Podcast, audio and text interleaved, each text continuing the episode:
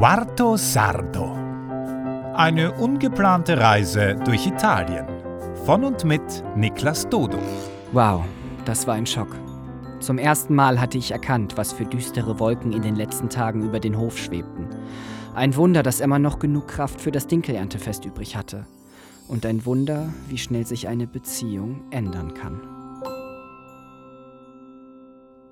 Kapitel 36 22. Juli Nach dem Erntefest ist die Situation zwischen Emma und Giuseppe nicht wirklich besser geworden.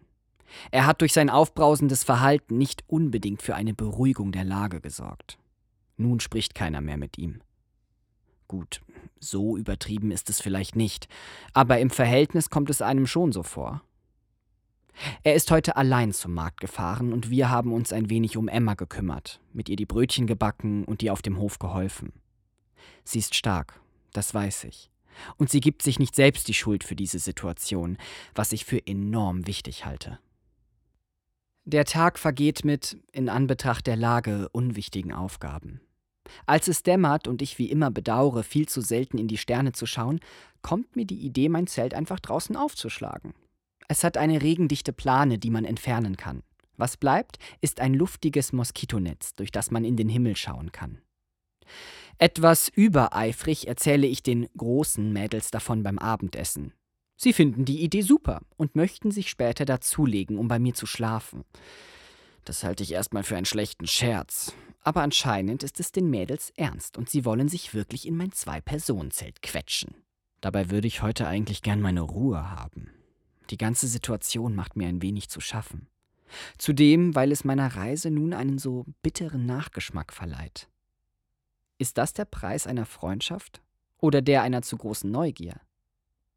Wie hätte ich über alles gedacht, wenn ich nicht auf den Hof zurückgekehrt wäre? Fragen, deren Antwort ich in dem abendlichen Sternenhimmel zu finden versuche. Mann, ich mache das einfach viel zu selten.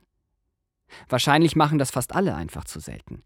Okay, das klingt vielleicht ein bisschen vermessen. Aber von wo sonst können die eigenen Sorgen wohl so mikroskopisch klein wirken, wie von den Sternen aus gesehen? Oder den Galaxien dahinter, den endlosen Weiten? Aber am Ende von allem treffen wir doch wieder auf unseren eigenen Gedankenkosmos. Schwarze Löcher, die uns verschlingen, Sonnen, die uns wärmen, an denen wir uns aber auch verbrennen können. Planeten, die auf ihren stabilen Bahnen kreisen, und Asteroiden, die wiederum mit ihnen kollidieren. Ordnung und Chaos, Yin und Yang, Emma und Giuseppe. Es ist so warm, dass ich nur in Unterhose schlafe. Die Mädels haben sich nicht blicken lassen und sind mit Emma in der Küche verblieben. Ich muss nur zwischendurch Adelaide verscheuchen, die das Zelt als neues Kratzobjekt auserkoren hat. Und obwohl die Gedankenplaneten in meinem Kopf weiter kreisen, kann ich irgendwann gemütlich eindösen. Ich werde wenig später von einer Taschenlampe und mädchenhaftem Gegiggel geweckt. Mona und Anna haben sich wohl spontan dazu entschieden, doch bei mir zu schlafen und quetschen sich nun nacheinander in mein viel zu kleines Zelt. Dabei reden sie natürlich lautstark miteinander und kichern vor sich her.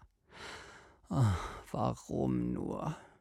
Ich stülpe mir erstmal verschämt meinen Schlafsack über, da ich ja nicht mehr als eine Unterhose am Leibe trage und mir die körperliche Nähe dafür definitiv zu intim scheint.